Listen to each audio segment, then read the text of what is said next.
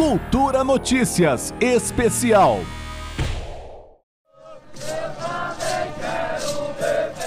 A articulação dos povos indígenas do Brasil, a APIB, e a coordenação das organizações indígenas da Amazônia Brasileira, a COIAB, entraram com uma nova ação no Supremo Tribunal Federal para pedir medidas urgentes de proteção aos povos indígenas isolados e de recente contato. No documento entregue à Corte, as entidades afirmam que os povos isolados e de recente contato estão em risco iminente de extinção.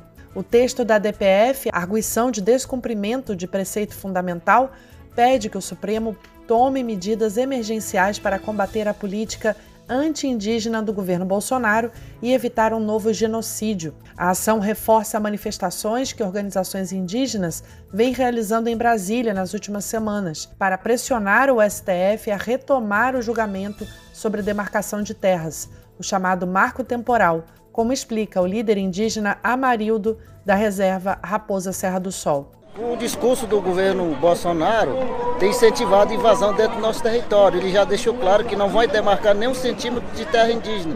Então, com o discurso dele, os invasores estão entrando para dentro da nossa comunidade, poluindo o nosso rio, acabando com a nossa floresta, matando o nosso povo. O ministro Luiz Fux, presidente do Supremo, retirou da pauta de julgamentos do tribunal a continuidade do julgamento sem previsão de retomada, mas a ação já estava parada desde setembro, quando o ministro Alexandre de Moraes pediu vista. Recentemente, em evento no Rio de Janeiro, Bolsonaro disse que não irá cumprir uma eventual decisão do STF sobre demarcação de terras indígenas. Ao Supremo deve decidir sobre o novo marco temporal, um mar equivalente às regiões Sudeste e Sul. Se aprovar isso, o que eu faço? Decisão do Supremo não se discute, se cumpre, é isso?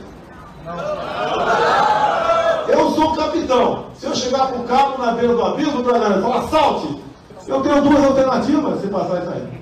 Entregar a chave para o Fux ou falar, não vou cumprir. Nesta nova ação, a APIB denuncia ainda o sucateamento e aparelhamento de entidades estatais especializadas em prover proteção para os povos isolados, como as frentes e bases de proteção etnoambiental e a Coordenação Geral de Índios Isolados e Recém-Contatados.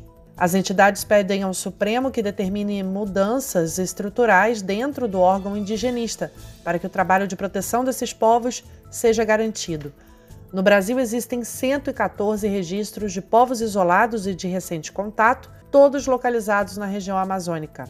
O pedido ainda quer que o STF estabeleça que, abre aspas, seja reconhecida a forma isolada de viver como declaração da livre autodeterminação dos povos indígenas isolados, sendo o ato do isolamento considerado suficiente para fins de consulta, nos termos da Convenção número 169 da Organização Internacional do Trabalho, a OIT, da Declaração das Nações Unidas sobre os Direitos dos Povos Indígenas e da Declaração Americana sobre os Direitos dos Povos Indígenas, normas internacionais de direitos humanos internalizadas no ordenamento jurídico brasileiro.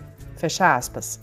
Entre as inúmeras denúncias que constam no documento estão também as feitas pelo indigenista Bruno Pereira, assassinado por seu trabalho na defesa dos povos indígenas do Vale do Javari. Juliana Medeiros para Cultura FM. Cultura Notícias Especial.